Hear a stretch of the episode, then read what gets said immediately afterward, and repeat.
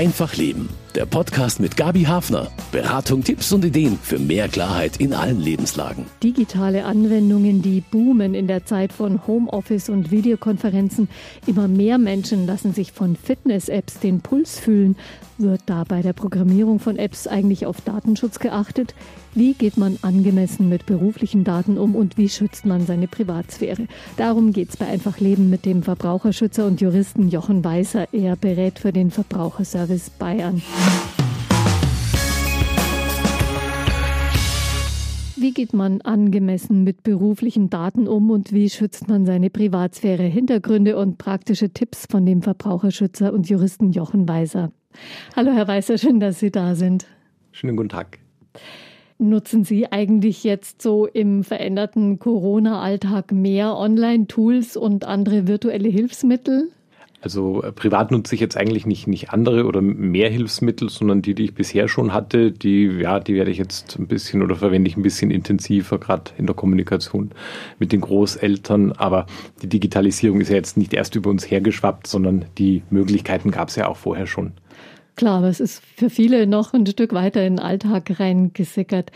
Und sind Sie auch genauso sorgfältig in Sachen Datenschutz wie immer oder sagen Sie sich schon mal, ah ja, komm, ich brauche jetzt schnell diese Videokonferenz-App, das lade ich mir jetzt einfach mal runter?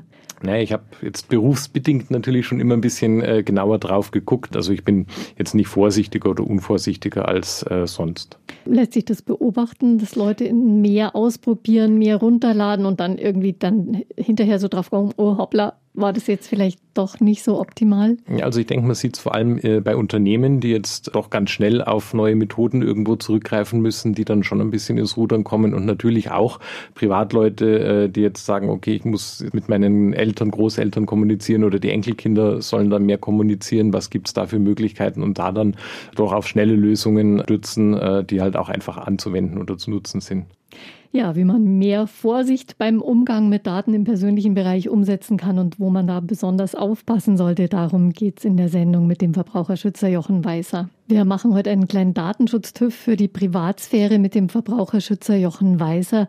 Viel ausführlicher und öffentlicher als normalerweise bei neuen Anwendungen wird ja gerade über das Design dieser Corona-App diskutiert und die seit einigen Wochen schon im Gespräch ist. Man hat da ziemlich schnell ein Modell favorisiert, das wenig persönliche Daten erfassen sollte und keine Standortdaten. Ein interessantes Projekt mit hoher Aufmerksamkeit. Aber wie ist es normalerweise bei Apps, die neu herauskommen? Lässt sich da eigentlich erkennen, dass der Schutz der Nutzerdaten überhaupt eine Rolle spielt bei der Entwicklung? Ähm, nein, das lässt sich im Grunde kaum oder gar nicht erkennen. Sie müssen sich das so vorstellen, wenn Sie eine App programmieren und die vertreiben wollen, dann ähm, brauchen Sie eigentlich nur einen Google-Account, ähm, äh, mit dem Sie dann Ihre äh, Programme ähm, in den Play Stores hochladen können. Und äh, da findet jetzt keine behördliche oder sonst irgendeine Vorabkontrolle statt. Das kann im Grunde einfach mal hochgeladen werden und dann hängt es letztlich von dem App Store ab, ähm, ob er diese App zulässt oder nicht. Da äh, hat es natürlich in der Vergangenheit schon viele Auffälligkeiten gegeben, dass immer wieder Apps dann auffällig waren und äh, eben nicht nur das gemacht haben, was sie sollten. Macht es denn einen Unterschied, wo die Apps entwickelt werden? Sprich, müssen Entwickler in Deutschland sich an irgendwelche deutschen Datenschutzgesetze orientieren, wenn sie was entwickeln? Das ist jetzt so ein bisschen Theorie und Praxis. Also ähm, in der Theorie ähm, haben wir ja in, in Deutschland die Datenschutzgrundverordnung und äh, im Grunde müssen auch alle Unternehmen, die jetzt hier ein Produkt vertreiben, die Datenschutzgrundverordnung auch einhalten. Aber äh, die Praxis zeigt halt, dass das äh, eben häufig nicht äh, der Fall ist und es wahnsinnig schwierig ist, äh, gerade Unternehmen, die ihren Sitz im, im Ausland, im außereuropäischen Ausland vor allem haben, ähm, dazu zu zwingen, äh, hier äh, die Datenschutzgrundverordnung einzuhalten, beziehungsweise das dann auch entsprechend zu überprüfen.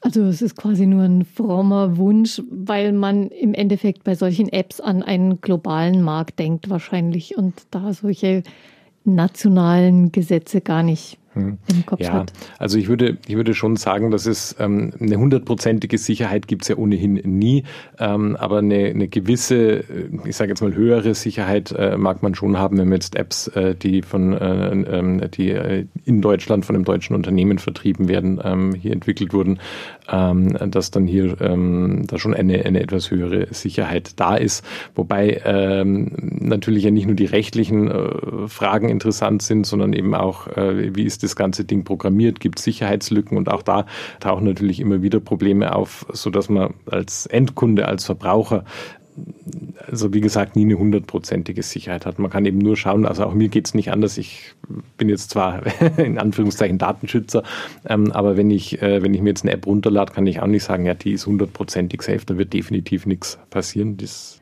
wo kann man sich da gut informieren, wenn man ein bisschen mehr wissen möchte? Es ist tatsächlich schwierig. Ich würde jetzt bei, ähm, bei einzelnen Apps äh, mich natürlich schon über diese App ein bisschen informieren. Gerade wenn die äh, schon etwas länger auf dem Markt ist, äh, sieht man ja, ähm, hat es da schon mal Auffälligkeiten gegeben, wie ist der Entwickler damit umgegangen, ist es dann nachgebessert worden ähm, oder hat er alle Aufrufe äh, ignoriert, hat es Datenskandale gegeben. Also da kann man bei Apps, die ein bisschen länger auf dem Markt sind, ähm, schon eine gewisse Firmenpolitik manchmal raus, äh, rauslesen.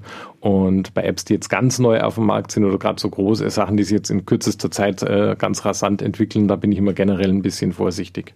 Da gibt es ein gutes Beispiel zurzeit, diese Videokonferenzplattform Zoom, die ja auch von vielen kritisiert wurde für Datenweitergabe an andere Unternehmen, was aber nicht transparent war. Wäre das so ein Beispiel? Ja, das ist ein so ein Beispiel. Oder wenn man jetzt in die, in die frühen Zeiten äh, der, der Apps zurückblickt, ähm, war es mit äh, äh, WhatsApp auch nichts anderes. Ähm, das hat sich jetzt natürlich schon weiterentwickelt, aber äh, ganz zu den Anfängen, man wusste nicht mal, wer genau was das für ein Unternehmen ist, hat damals noch nicht zu Facebook gehört. Ähm, und es haben massenhaft äh, ist es verwendet worden, ohne dass man eigentlich genau gewusst hatte, was da mit den Daten passiert. Ist momentan immer noch nicht optimal, aber ähm, ist äh, natürlich eine andere Situation als noch vor mhm. vielen Jahren. Ja, das bremst die Karriere so einer App oft nicht, auch wenn man es dann doch weiß, dass es nicht so hundertprozentig ist, wenn die sich erstmal durchsetzen. Ja, eine Riesenkarriere hat in den letzten Wochen das Homeoffice erfahren. Eine Möglichkeit, die in manchen Bereichen ja quasi über Nacht eingerichtet wurde für die Mitarbeiter. Glauben Sie, dass da alle Arbeitgeber Zeit hatten, wirklich peinlich genau darauf zu achten, dass die Daten sicher sind?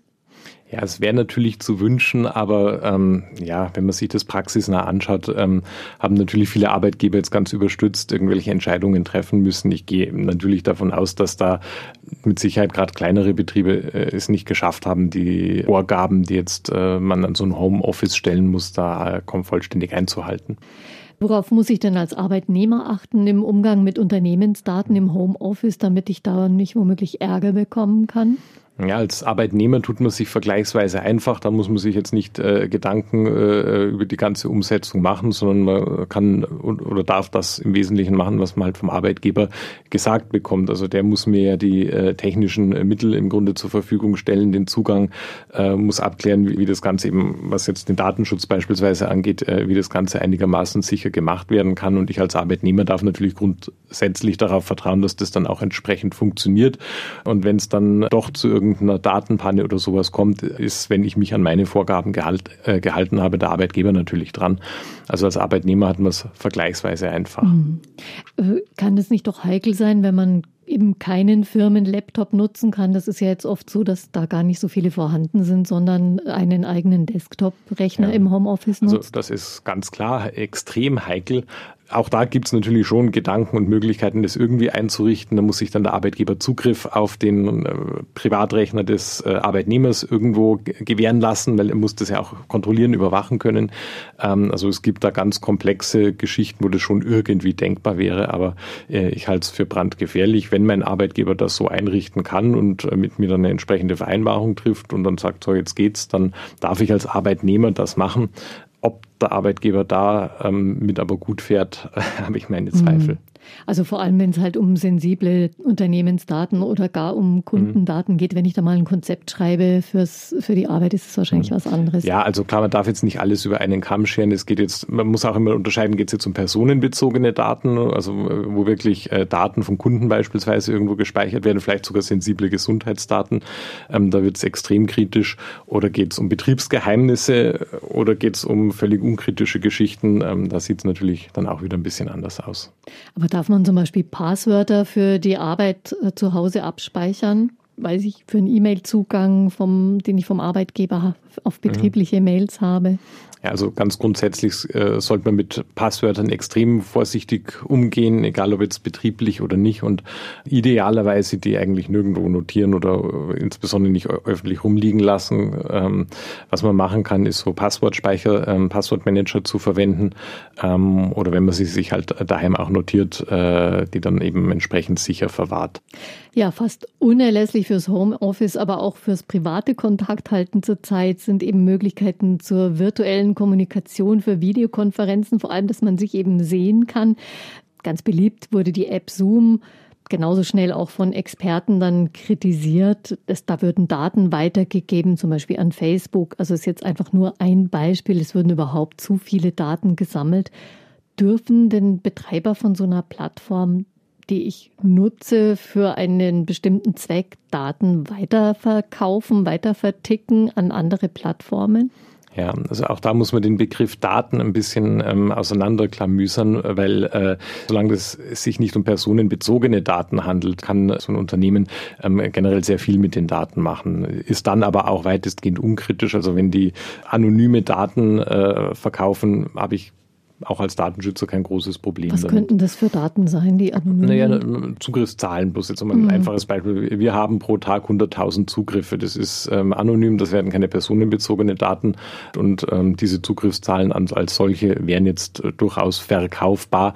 Und ähm, das ist jetzt natürlich ein ganz einfaches Beispiel. Äh, da können dann auch äh, ähm, natürlich detailliertere Aufstellungen gemacht werden. Auf was ist zugegriffen worden? Äh, was ist besonders interessant? Äh, worauf haben die Leute geklickt, ähm, wird also natürlich an die Werbung marketingtechnisch genau, quasi aber äh, da wird kein Name verkauft, da wird keine E-Mail-Adresse verkauft, genau. sondern werden natürlich auch Daten, aber eben keine personenbezogenen aber Daten verkauft. Stich, Stichpunkt E-Mail-Adresse, mit das ist ja oft das, womit man genau. sich einloggt, anmeldet bei diesen Plattformen. Also die haben die. Genau, die erfassen ganz viel, also E-Mail und, äh, äh und was weiß ich, meine Nutzerdaten, äh, meine personenbezogenen Nutzerdaten ist ja eigentlich wirklich nur ein ganz kleiner Aspekt von dem, was gespeichert wird.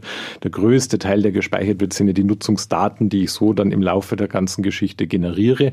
Und was eben grundsätzlich mal nicht gemacht werden darf, ist, äh, dass eben dann verkauft wird, der Herr Jochen Weißer hat am 4.3. das und das und das und das mit der App gemacht. Aber was, sage ich mal, generell mit dieser App gemacht wird und wie viele Leute auf das und das zugreifen oder das und das genutzt haben, das ist schon verkaufbar, ohne dass ich da jetzt gesondert einwilligen muss. Aber halt quasi anonymisiert. Also genau. Also ohne dass der genau. Name oder irgendwelche ja, Daten auftauchen, wo man mich damit identifizieren genau, kann. Genau. Mhm. Und in dem Moment, wo aber meine E-Mail-Adresse oder mein, mein Name verkauft wird, in Anführungszeichen. Das ist also grundsätzlich nicht zulässig ähm, und nur dann erlaubt, wenn ich eben vorher eingewilligt habe. Weil man auch da dazu sagen muss, in dem Moment, wo ich einwillige und so eine Einwilligung sauber gemacht ist, rechtlich gesehen, ähm, kann auch so ziemlich alles damit gemacht werden. Also ich habe zwar die Freiheit über oder die Daten gehören in Anführungszeichen mir ähm, und ich kann entscheiden, was mit denen passiert. Aber ich habe natürlich auch die Freiheit zu sagen, ja, jeder darf meine Daten haben, jeder darf meine Daten zu allen möglichen Zwecken verkaufen. Also es gibt keinen Schutz vor sich selber. Ähm, wenn man einwilligt, kann man zwar widerrufen und das Ganze, aber grundsätzlich kann man die natürlich erteilen. Das ist dieser eine Klick oder vielleicht manchmal sind es auch zwei, wenn man sich anmeldet auf so einer Plattform. Mm, ja, es muss schon deutlich gemacht werden. Äh, also es kann jetzt nicht irgendwo äh, in den AGBs versteckt werden, sondern es muss schon eine eindeutige Erklärung sein. Ähm, und äh, mir muss auch gesagt werden, wozu ich jetzt genau einwillige. Ich darf dazu nicht gezwungen werden oder genötigt. Aber ja, grundsätzlich, wenn ich freiwillig einwillige, mhm. dann geht so ziemlich alles. Also wenn man Wert legt auf den Schutz der persönlichen Daten, dann darf man quasi auch nicht zu faul sein, diese, diese Sachen durchzulesen. Ja, es geht ja im Grunde mit diesen Cookies schon los, ähm, die uns alle furchtbar nerven. Ja. Ähm, aber genau da ist der Punkt. Ich kann einwilligen, ich kann sagen, nein, ich mache es nicht. Und die Freiheit habe ich. Ähm, ja, und viele Anbieter versuchen natürlich, mich in eine bestimmte Richtung zu drängen. Das erkennt man ganz schön daran, dass immer dieses Einwilligen so ganz plakativ in grün und toll ja, ja. dasteht und dieses ist sehr unterschiedlich ich will nicht einwilligen findet man meistens gar nicht so richtig. Aber das kostet halt einfach echt ein bisschen Zeit und auch manchmal Nerven, wenn man ganz schnell da rein muss und dann muss man erst mal sich anmelden und noch verschiedene andere Sachen da lesen, ja. Videochats und Konferenzen mit mehreren Teilnehmern, das setzt ja auch voraus, dass ich irgendwo eine Kamera habe. Liefern die Bilder, auch wenn ich sie nicht sozusagen aktiv angeschaltet habe oder sie gerade für eine Anwendung nutze? Natürlich muss ein Programm laufen, das diese App aktiviert, aber es kann Ihnen eben gut passieren, dass eine App das macht, ohne dass Sie das eigentlich wollten, beziehungsweise dass vielleicht auch eine App im Hintergrund äh, in Ihrem Rechner, auf Ihrem Smartphone läuft, die auf Ihre Kamera zugreift, ohne dass Sie das möchten und äh, Daten da abspeichert, irgendwohin weiterleitet. Ist natürlich auch nicht zulässig, muss man immer dazu sagen an der Stelle. Also es darf nicht einfach äh, eine App heimlich Aufnahmen von Ihnen machen, aber es kann natürlich in technischer Hinsicht passieren und ist ja in der Vergangenheit auch schon passiert. Man kann sich mit einer ganz einfachen physischen äh, Methode dagegen wehren, indem man das Ding halt einfach zuklebt. Oder es gibt so nette Schiebeschalter. Mhm. Also jetzt beim Rechner, beim Smartphone gibt es da auch. Ja, gibt es auch, ist halt unhandlich, mhm. weil dann hat man davon noch so ein, so ein komisches Ding dran. Aber klar, rein theoretisch könnte das Ding filmen, ohne dass man das möchte. Aber ist da schon mal was Unangenehmes jemandem passiert? Ja, es gibt so ja doch, ja, ich weiß jetzt nicht mehr, wie die App hieß, ist vielleicht auch ganz gut, wenn man die nicht namentlich erwähnt, aber es gab so, so diese Spionage-Apps, die sind dann unter anderen Namen verkauft worden, so nach dem Motto so, so Kinderüberwachungs-Apps oder, oder Überwachungskamera-Apps oder so und im Grunde ist äh, halt dann auf dem Smartphone äh, die Kamera im Hintergrund, ohne dass es der Nutzer gemerkt hat, gelaufen. Man musste das natürlich schon einmal auf dem Smartphone installieren, aber geben Sie mir mir für zehn Minuten ihr Smartphone, dann haben sie so eine App drauf, ohne es zu wissen. Und auf einmal kann ich nicht mal nur die Kamera, sondern alles, was sie auf dem Handy machen, überwachen. Technisch möglich, äh, ist nicht der Regelfall. Das bringt mich auf was, wo manche Leute sehr skeptisch sind, wenn sie nämlich zum Beispiel ihren wertvollen Laptop, wo alles drauf ist, von der Steuererklärung über das Online-Banking zum Überholen bringen, mal wieder revitalisieren lassen oder auch eben ein Smartphone in eine Klinik bringen müssen, weil was kaputt ist. Hat da schon mal Ärger gegeben, dass da nicht wirklich mit den Daten ordentlich umgegangen worden ist? Muss man sich da Sorgen machen, dass da jemand irgendwas runterliest, was ihn nichts angeht? Ich habe da jetzt selber keine Beschwerden oder sowas gehabt. Das ist jetzt sicher nichts, was im großen Stile irgendwo passiert. Von Einzelfällen hat man immer wieder mal irgendwo gehört. Klar, es ist letztlich natürlich eine Vertrauenssache, genauso wie Sie beim Arzt, der hat jede Menge Gesundheitsdaten von Ihnen, da vertrauen Sie einfach drauf. Der hat ja auch eine Schweigepflicht, der Anwalt hat genauso eine Schweigepflicht und ähm, da vertrauen Sie drauf, da wird schon nichts ausgeplaudert werden. Jetzt haben natürlich PC-Computerspezialisten nicht äh, so starke Vorgaben wie jetzt Ärzte oder Rechtsanwälte. Aber natürlich sind die auch dem Datenschutz gegenüber verpflichtet. Also wenn die äh, hier irgendwelche Daten abspeichern von ihnen, die nichts mit der Arbeit zu tun haben, das dann am Ende auch noch weitergeben oder irgendwo veröffentlichen, dann ist das natürlich verboten und unzulässig. Aber man würde es ja eigentlich auch nur per Zufall merken. Ja klar, Sie können, ich meine, wenn der Ihren Rechner hat, um irgendwas zu reparieren, dann kann der Ihnen die ganze Festplatte natürlich kopieren und ähm, hat dann theoretisch ihre gesamten Daten. Sie können sich in gewissen Grenzen davor schützen. Man kann Festplatten verschlüsseln. Ähm, dann kann äh, da auch äh, ein ITler nicht einfach so drauf zugreifen. Aber dazu müssen Sie sich halt ein bisschen auskennen. Und in bestimmten Fällen muss der halt dann vielleicht aber auch genau auf diese Geschichten zugreifen können, um, um ihr Problem zu lösen. Ich würde jetzt aber nicht davon ausgehen, dass da im großen Stil da bei jedem PC-Händler, wo sie sind, oder bei jedem PC-Dienst, ähm, dass da äh, ihre Daten dann abgegriffen werden. Hm, letztlich leben diese Menschen ja auch von dem Service, den sie da anbieten und von ihrem Ruf, den sie da haben. Das ist ja, und ähm, meistens äh, ist ja auch kein, Inter kein großes Interesse da. Was, was, was will denn jetzt irgendeiner mit, mit diesen Daten da anfangen? Also für Unternehmen, die sich auf äh, den Handel mit Daten, ich meine da jetzt gar nicht unbedingt personenbezogene Daten, aber die sich auf diesen Datenhandel spezialisiert haben, für die äh, sind, sind Daten hochinteressant. Aber was macht so eine kleine Werkstatt mit den Daten? In letzter Zeit wird auch oft berichtet über Versuche, sich in Systeme von Unternehmen eben zu hacken über die Schwachstelle Mitarbeiter, sprich da werden Mails verschickt an die berufliche, an die Unternehmensmailadresse mit gefährlichen Anhängen. sogenanntes Phishing versucht. Wenn, wenn mir das privat passiert, okay, dass ich so eine Mail öffne, dann habe ich schlimmstenfalls selber den Schaden und den Ärger. Wenn mir das als Mitarbeiter passiert, ist es ziemlich peinlich auf alle Fälle, aber muss ich da Konsequenzen eigentlich befürchten? Irgendwie dafür haften, weil ich das jetzt diese Mail geöffnet habe, fahrlässigerweise? Das ist eine Einzelfallfrage, das wird man nicht pauschal sagen können. Im Einzelfall äh, kann mir als Mitarbeiter natürlich was drohen. Ähm, ich habe unter Umständen einen riesen Schaden angerichtet. Wobei auch da muss man ja unterscheiden, es gibt also diese, diese echten Phishing-Attacken, wo Daten ähm, abgegriffen werden, um später dann das Unternehmen schädigen zu können. Aber es gibt eben auch diese E-Mails, die äh, beispielsweise einfach nur den gesamten Rechner oder vielleicht sogar das Netzwerk verschlüsseln, was dann natürlich auch einen riesen Schaden, also da gibt es verschiedene Attacken, da gibt es verschiedene Varianten ähm, äh, und, und natürlich dann auch verschiedene Schäden, die entstehen können. Als Mitarbeiter hafte ich ganz grundsätzlich dann, wenn ich verschuldet was falsch mache, wobei das dann häufig auf, äh, auch auf grobe Fahrlässigkeit beschränkt ist. Also wenn ich jetzt einen kleineren Fehler mache, das ist das Problem des Arbeitgebers. Wenn ich aber jetzt beispielsweise trotz entsprechender Anweisung, obwohl ich da entsprechend geschult bin, ähm, dann eine Mail aufmache, wo äh, jeder sagt, Mensch, offensichtlich, das hätte man sehen müssen, ähm, dass das eine Phishing-Mail ist, was ja auch nicht immer ganz einfach ist. Also weil das schon aber wenn ich so einen Extremfall mhm. habe, dann kann ich natürlich natürlich auch persönlich in die Haftung genommen werden. Ähm, auch da gibt es dann wieder Einschränkungen, aber letztendlich klar, zum einen arbeitsrechtliche Konsequenzen können kommen und es kann sein, dass ich mich auch in einem gewissen Umfang finanziell beteiligen muss an dem Schaden, der da entstanden ist. Aber wie gesagt, das sind auch Extremfälle, wo also mindestens mal grobe Fahrlässigkeit da sein muss. Also wenn ich so sorgfältig arbeite, wie man das normalerweise ja gerade mit beruflichen Mails macht, äh, mir das genau angucke, da ja, und auch, auch, wenn Ihnen ein kleinerer Fehler passiert, ist, ähm, ist auch noch nicht alles kaputt. Wenn, mhm. wenn Sie jetzt äh, irgendwo am Empfang arbeiten, ähm, keine EDV-Ausbildung oder irgendwas haben ähm, und da einfach mal von den Rechner gesetzt werden und gesagt wird, rufen Sie mal die E-Mails ab, ähm, dann kann Ihnen fast nichts passieren, wenn Sie einen Fehler machen. Wenn Sie jetzt äh, studierte Informatiker sind und in der Administration auf einem EDV-Netzwerk sitzen, dann darf, darf Ihnen sowas natürlich nicht passieren. Mhm.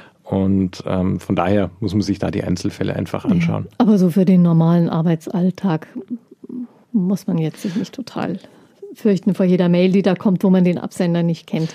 Ja, doch. Ich würde, also äh, weniger jetzt vielleicht, was die arbeitsrechtlichen Konsequenzen angeht, aber äh, ich würde ganz generell äh, schon sagen, bitte seien Sie bei jeder Mail, die Sie bekommen, ähm, äh, einfach mal grundsätzlich misstrauisch, äh, weil äh, so eine Phishing-Attacke oder auch diese Erpressungsversuche über die verschlüsselten Festplatten, wo dann versucht wird, dass Sie dann die Entschlüsselung Ihrer Festplatte bezahlen müssen, diese Geschichten sind verdammt ärgerlich und äh, sowohl im privaten als im beruflichen Bereich.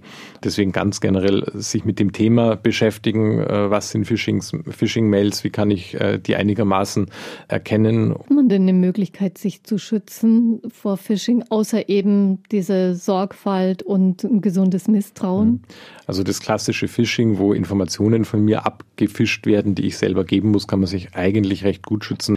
Der Klassiker ist, ich kriege eine E-Mail, wo mir meine Bank schreibt, ich möge mich bitte irgendwo einloggen, weil äh, die Daten aktualisiert sind, ich sonst nicht mehr auf mein Konto zugreifen kann. Ja, dann muss ich auf einen Link klicken, werde irgendwo hingeleitet schaut dann so aus, als wäre das meine Bank ähm, und muss da meine Zugangsdaten eingeben. Und bei sowas, in dem Moment, wo ich aus einer Mail heraus äh, irgendwelche Daten von mir aus angeben muss oder dann antworten soll und irgendwelche Name, Adresse, Telefonnummer mitteilen soll, weil ich angeblich was gewonnen hätte.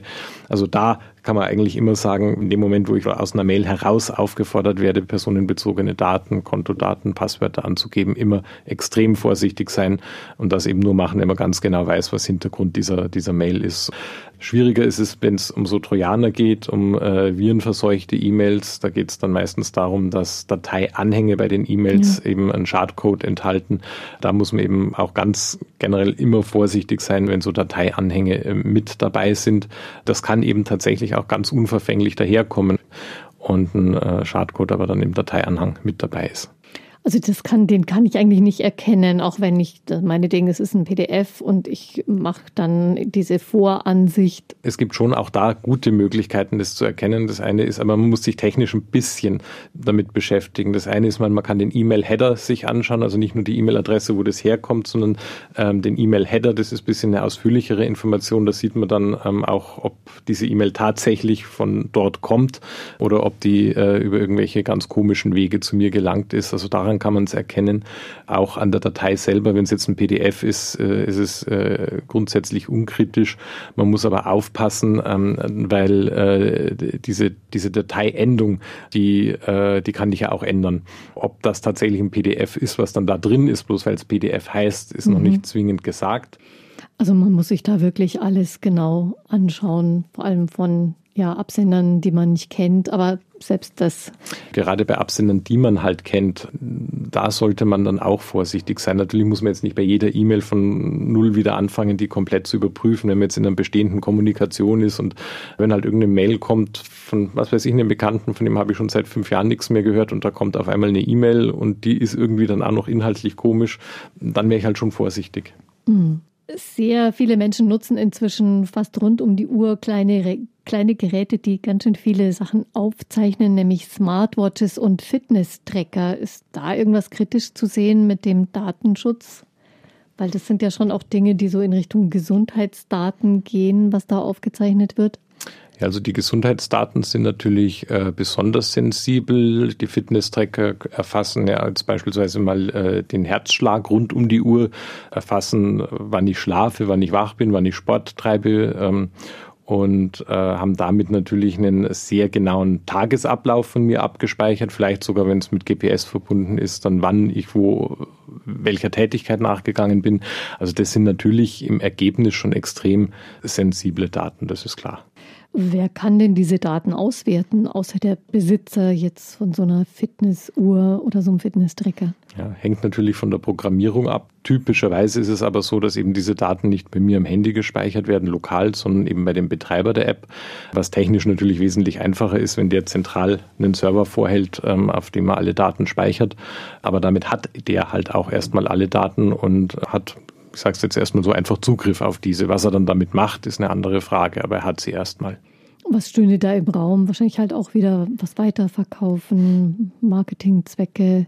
Genau, natürlich. Und ähm, auch da ist halt wieder der Unterschied, ähm, das hat man immer so unter dem Begriff Big Data. Ähm, das eine sind eben diese Daten, die jetzt gar nicht personenbezogen individualisierbar sind, aber natürlich schon trotzdem interessant sind für die Forschung, für die Werbeindustrie, ähm, wenn es jetzt gerade um, um äh, Fitness-Tracker geht, was ja momentan so ein bisschen im Gespräch ist mit diesen Gesundheits-Apps oder äh, mit dieser Corona-App. Das sind ja witzigerweise Daten, die bei diesen äh, Fitness-Tracker-Anbietern zum Großteil schon vorhanden sind. Ja. Also die haben schon, die ja. sitzen im Grunde schon auf diesem Datenschatz. Wie sehen Sie das? Was kann, was kann passieren? Bekomme ich vielleicht irgendwann Nahrungsergänzungsmittel angeboten oder irgendwas, was meine Fitness steigern könnte? Die neuesten Laufschuhe? Also aufgrund von solchen Daten, die gespeichert sind? aus so einer App? Ja, das kann Ihnen ja jetzt schon passieren. Also wenn Sie so einen Fitness-Tracker haben, sich da bei einem Unternehmen registriert haben, das diese Daten dann eben entsprechend für Sie speichert und für Sie auswertet, können Sie auch einwilligen und sagen, ja, ich bin damit einverstanden, dass ich dann zu Werbezwecken äh, anhand meiner Daten äh, personalisierte Werbung bekomme. Und dann bekommen Sie halt, äh, wenn Sie ganz viel Sport machen, äh, Werbung für, was weiß ich, Magnesium oder sonst irgendwas. Spricht im Grunde ja auch nichts dagegen, wenn Sie da einwilligen und sagen, jawohl, ich genau. will das. Aber ich kann es ja auch ablehnen. Und, und das eben alternativ auch ablehnen können. Wird uns irgendwann der Arzt bitten, der Hausarzt, die, ihm diese Daten zu übermitteln? Das sind ja Pulsaufzeichnungen, Blutdruck, zum Teil auch so Sauerstoffsättigung im Blut. Ich weiß nicht, ob der Hausarzt drum bitten wird, aber die Apps bieten teilweise diese Möglichkeiten schon an. Also man kann diese Daten äh, speichern und dann an seinen Hausarzt zum Beispiel übertragen. Wenn diese Apps sag ich mal, sinnvoll funktionieren. Also da muss man immer ein bisschen aufpassen, weil die sind ja nicht zwingend medizinisch so gut im Erf also so gut im Erfassen dieser Daten, dass man sich als Mediziner darauf verlassen kann. Aber es, äh, wenn äh, Apps entsprechend geprüft sind, dann äh, kann das ja durchaus auch hilfreich sein. Mhm. Also das ist vielleicht der Anfang einer Entwicklung, den wir da sehen. Werbung per Mail ist sehr lästig, hat jetzt nicht im engeren Sinn mit Datenschutz zu tun, aber kann Werbung doch auch Risiken bergen in, in puncto Datenschutz. Wenn ich Werbung bekomme, die ich eigentlich gar nicht haben wollte und äh, gar nicht weiß, wo kommt denn die her, dann ist mit dem Datenschutz vorher schon was schiefgegangen im Grunde ja. zunächst mal. Also mhm. Also da müsste man einen Schritt vorher ansetzen und sagen, ja, wie ist, äh, wie ist es, wie ist es da überhaupt zu dieser äh, Werbung gekommen? Natürlich gibt es viele Produkte, die unseriös beworben werden, so diese ganzen Nahrungsergänzungsmittel im Internet, da wird also viel Schindluder getrieben, aber äh, die Werbung als solche ist da jetzt mhm. erstmal nicht gefährlich. Im Worst Case, was kann mir passieren? Ich, gut, klar kann ich, kann mir immer passieren, ich klicke auf einen Link innerhalb der Werbung und lande dann halt auf einer unseriösen Internetseite. Mhm. Aber es ist ja, wie Sie schon gesagt haben, tatsächlich oft so, gut, manchmal bekomme ich Werbung von einem Online-Shop, wo ich schon mal eingekauft habe, dann ist es mal klar, woher es kommt. Aber oft fragt man sich ja, wie kommen die jetzt an meine Mailadresse, an meinen Kontakt? Ist es denn leichter dann geworden, solche Werbung überhaupt auch loszuwerden, dauerhaft? Sind da Wege vorgeschrieben, dass ich das, dass es da einfach und gut auffindbar irgendwie ein, ein Button geben muss, wo ich Newsletter und andere Werbung abbestellen kann? Ganz grundsätzlich, Werbung bedarf auch meiner Einwilligung gibt ein paar wenige Ausnahmen. Also wenn ich in einem Online-Shop vielleicht schon mal eingekauft habe, dass die mir dann ähnliche Produkte nochmal anbieten, das kann ist noch nicht so ganz durch, aber das kann wohl Manche tun einem, das sehr hartnäckig, ja, täglich. Kann, das kann durchaus auch mit so einem berechtigten Interesse des Unternehmens begründet werden. Da wird noch so ein bisschen drumherum gestritten. Ähm, aber äh, so eine, auch so eine, eine, Werbung kann ich natürlich abbestellen. Grundsätzlich muss ich einwilligen, äh, wenn ich es dann zum Beispiel jetzt persönlich also, äh, zugestellt bekomme. Ähm, aber da muss ich ja erst die Möglichkeit dafür finden. Genau. Also ich habe das Gefühl, vielleicht ist es jetzt Zufall, dass das zum Teil jetzt besser auffindbar ist, dass man sich da nicht ewig rum durchscrollen muss, sondern dass es besser auffindbar ist. Also wenn es ein Unternehmen seriös betreibt und auch im eigenen Interesse das sauber macht, dann habe ich natürlich in der in dieser Werbemail bereits die Möglichkeit, dem Ganzen zu widersprechen oder einen Newsletter abzubestellen. Im Grunde können Sie aber auch einfach eine E-Mail hinschreiben oder theoretisch sogar einen Brief hinschreiben und sagen, ich möchte unter meiner E-Mail-Adresse keine Werbung mehr haben. Auch das würde funktionieren. Stichwort Aufwand. Seit zwei Jahren gibt es ein einheitliches europäisches Datenschutzrecht unter dem Namen Datenschutzgrundverordnung bekannt. Sie soll für besseren Datenschutz für Verbraucher sorgen. Das war der Sinn. Im Mai soll sie jetzt ganz offiziell auf europäischer Ebene nochmal durchgecheckt werden. Nach Nutzen und Ergebnissen soll gefragt werden. Das tun wir jetzt auch schon mal mit Jochen Weiser. Wie schaut denn Ihre Zwischenbilanz aus Verbrauchersicht aus? Ja, man muss, man muss immer wieder dazu sagen, ähm, die Datenschutzgrundverordnung hat inhaltlich gar nicht mal so viel verändert. Also diese Vorschriften zum Datenschutz, ähm, der jetzt die Unternehmen betrifft, wie gehe ich mit personenbezogenen Daten um, die haben sich gar nicht so sehr verändert. Was sich im Wesentlichen verändert hat, sind die Informationspflichten, dass also die äh, Verbraucher, die Betroffenen viel deutlicher informiert werden müssen, was mit ihren Daten eben passiert. Ähm, und zum anderen natürlich die Bußgelder, die alle sehr aufgeschreckt haben. Also das sind so die wesentlichen großen Änderungen, die es gegeben hat. Und dadurch, durch diese Informationspflicht, die ja jetzt auch zunehmend immer, immer, immer besser erfüllt wird, ähm, sind natürlich auch die Verbraucher viel stärker sensibilisiert worden, nehmen ähm, ihre Rechte da auch etwas stärker wahr, fragen bei den Unternehmen durchaus eben auch mal nach, wo habt ihr denn meine Daten her? Ich habe ja ein Auskunftsrecht. Äh, insofern hat sich natürlich schon einiges äh, verändert bei den Unternehmen die den Datenschutz vielleicht bisher etwas ähm, stiefmütterlich behandelt haben, weil auch keiner so genau drauf geguckt hat, weil die äh, Folgen bei Verstößen sich in Grenzen gehalten hatten, ist da jetzt schon ein anderes Bewusstsein entstanden. Hat das ganz praktische Auswirkungen auch? Zum Beispiel, wenn ich mir jetzt bewusst bin, meine Daten gehören mir, dass ich die mitnehmen kann, wenn ich jetzt zum Beispiel mit einem Unternehmen keine Geschäftsgrundlage mehr habe, mit denen nichts mehr zu tun habe oder einen Anbieter wechsle?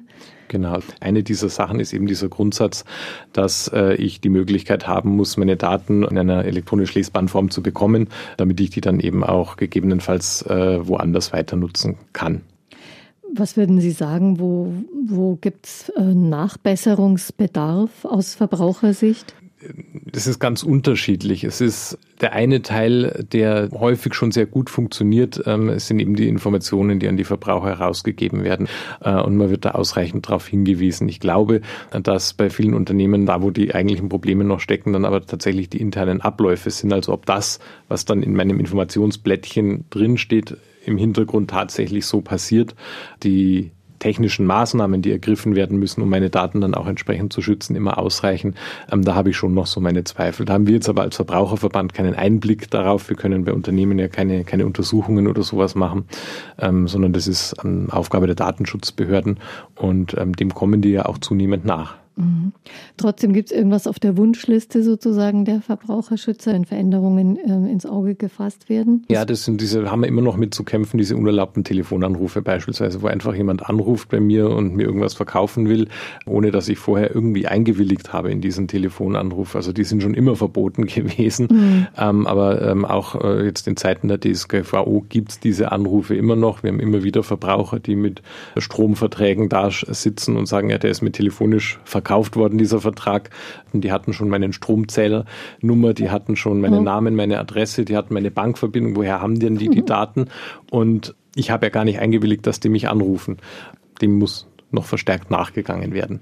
Also daran sieht man das schon allerhand an Daten, wichtigen Daten so auf den Markt gelangt. Hm, ja, ist natürlich auch eine Folge dieser elektronischen Speicherung. Also diese, äh, alles, was in Aktenordnern irgendwo abgeheftet ist, ist ganz schwierig äh, zu verkaufen. Man müsste es kopieren und alles, was elektronisch vorgehalten ist, kann sich natürlich zumindest technisch gesehen unheimlich schnell verbreiten.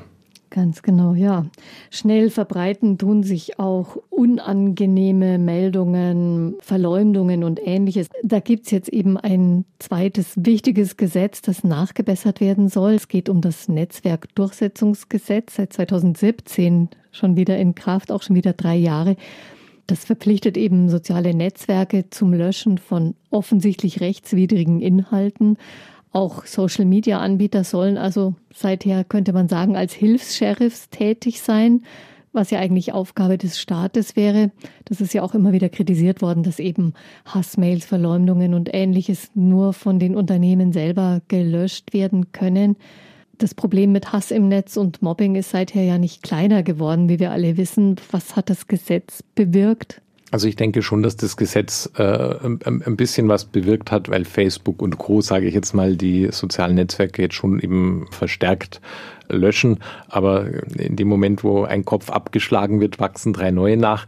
Es ist eben nach wie vor das Problem, dass die eigentlichen Täter eben nicht oder häufig nicht ausfindig gemacht werden können so dass einfach die Abschreckungswirkung sozusagen nicht vorhanden ist, solange die Inhalte zwar gelöscht werden, aber man die, die Täter, diejenigen, die das posten, nicht dingfest machen kann. Ja, also das ist aus meiner Sicht das eigentliche Problem. Man kann sich da halt äh, in diesen Netzwerken äh, nach wie vor extrem anonym bewegen. Wenn man jetzt, was weiß ich, die IP-Adresse ist natürlich so ein bisschen was, wo gegebenenfalls die Strafverfolgungsbehörden dann äh, ähm, noch äh, Möglichkeiten haben. Aber auch da gibt es natürlich Möglichkeiten, das zu verschleiern.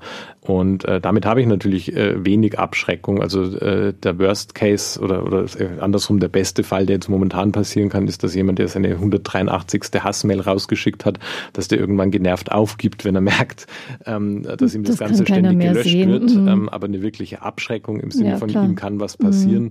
ist, äh, ist noch nicht da. Man hat schon immer wieder vereinzelt Fälle, wo dann auch ähm, das tatsächlich strafrechtlich verfolgt werden kann.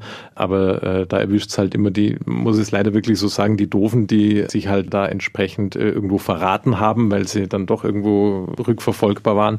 Aber diejenigen, die das geschickt betreiben, die können halt momentan ganz, ganz schwierig erwischt werden. Und mhm. ähm, das ist äh, leider ein sehr ärgerlicher Zustand.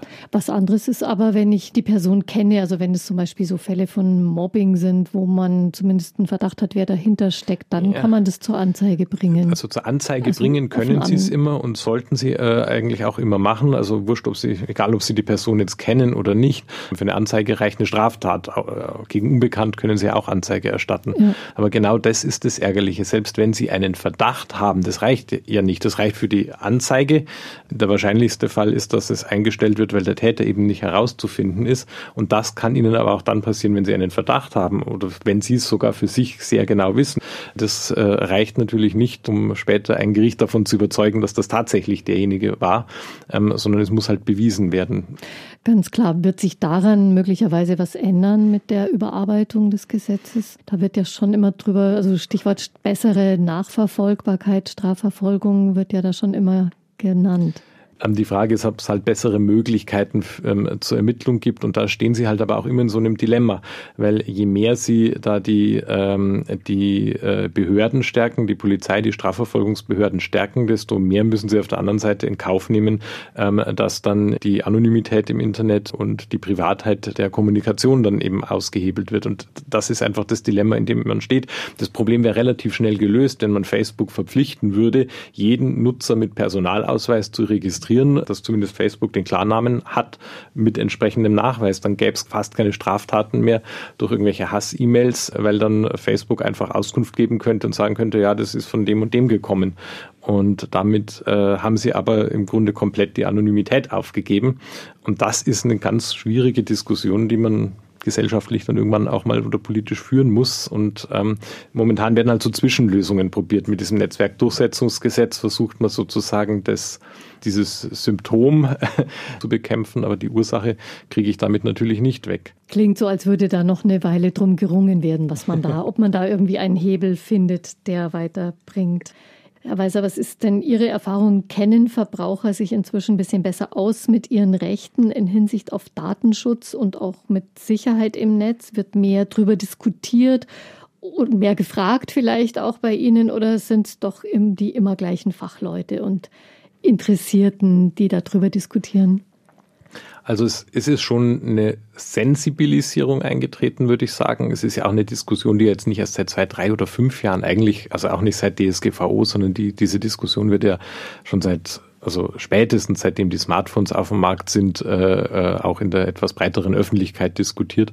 Da ist schon eine Sensibilisierung eingetreten. Ähm, vielleicht ein bisschen langsam aber zunehmend stärker und äh, ja, ich meine, man sieht ja jeder, jeder Datenskandal, der irgendwo da ist, ähm, führt dann wieder zu neuen Diskussionen. Und ich glaube schon, dass immer stärker drauf geguckt wird. Auch die ersten Unternehmen inzwischen begreifen, dass Datenschutz vielleicht auch durchaus was ist, was man als, was, was sich vermarkten lässt, dass man damit wirbt und sagt, wir sind vielleicht ein bisschen teurer, aber wir achten auf den Datenschutz. Insofern denke ich schon, dass sich das äh, etwas geändert hat.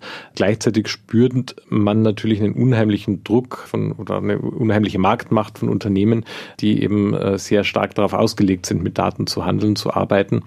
Und ja, letztendlich werden die Verbraucher sich entscheiden müssen, wo sie sich hinwenden.